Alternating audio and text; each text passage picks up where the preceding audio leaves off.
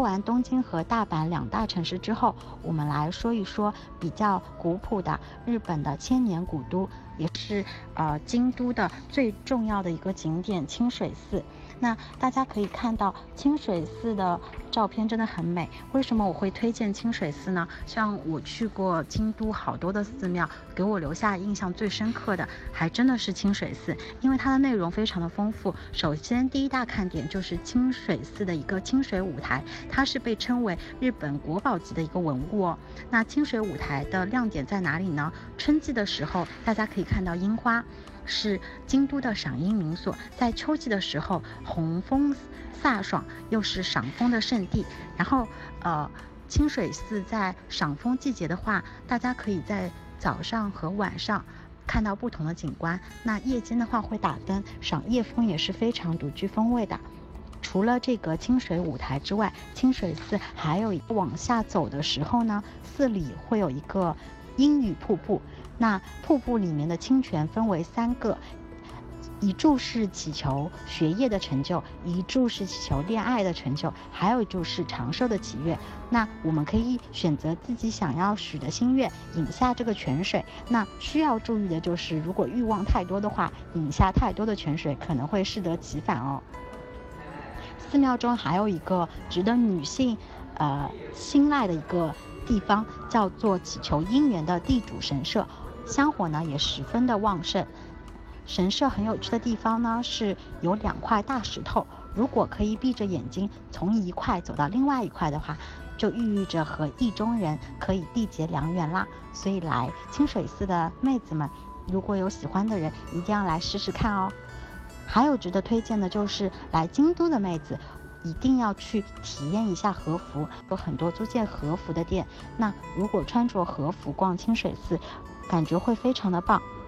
除了清水清水寺里面还有看点之外，清水寺的外部一年版、二年版和三年版分别有很多特色古韵的小店，也非常值得大家去逛。所以，就我个人的经验，清水寺这个地方差不多可以停留两到三个小时，是绝对一定要有的。接下来就是金阁寺。那金阁寺的话，呃，顾名思义，它为什么会叫做金阁寺？就是它里面的舍利殿的外墙全部贴以金箔来做装饰。很有名的动画片大家一定看过，《聪明的一休》的原型，原来的足利义满将军的山庄就是呃金阁寺，后来改造为这个菩提所的。所以呢。呃，以金阁为中心的庭院称之为极乐净土，与寺前的一个镜湖池，在天气非常好的时候呢，呃是非常美的。呃，包括阴雨天的时候，其实拍照都很美。我要推荐的第三大社是位于京都的福建道和大社。那这座神神社最出名的地方，就是在神社主殿后面有密集的朱红色的千本鸟居，是京都代表性的景观之一，也曾经出现在电影《艺伎回忆录》之中。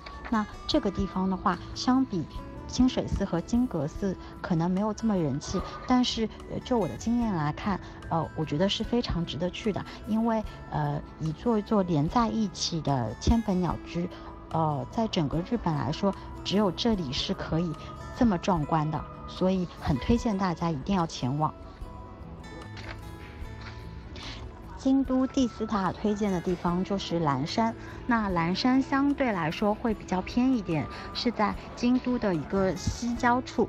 是非常自然的一个观光胜地，包括有渡月桥啦，以及嵯峨野地区。那这里的话，春季樱花和秋天的红枫也是十分有名的。还有的话是风光秀美的一个嵯峨野竹林，透露着京都独特的韵味。那很多电影里面也是有竹林的场景。岚山一带呢，遍布了许多知名的呃寺院神社。我这里要推荐的是岚山，岚山有。三种不同的特色的交通工具，大家可以选择其中一种，慢慢的看。第一种是嵯峨野小火车，特别是在枫叶季的时候，非常推荐大家搭乘小火车，可以看到蓝山绝美的一个风景。还有的话就是，呃，蓝山的乌篷船，呃，您可以坐在船上。第三呢，就是搭乘蓝山的人力车哦，不同于国内蓝山人人力车的车夫呢，个个都是呃肌肉很发达的小帅哥。如果你会一点日语或者英语的话，那帅小伙的车夫就会成为您最佳的向导。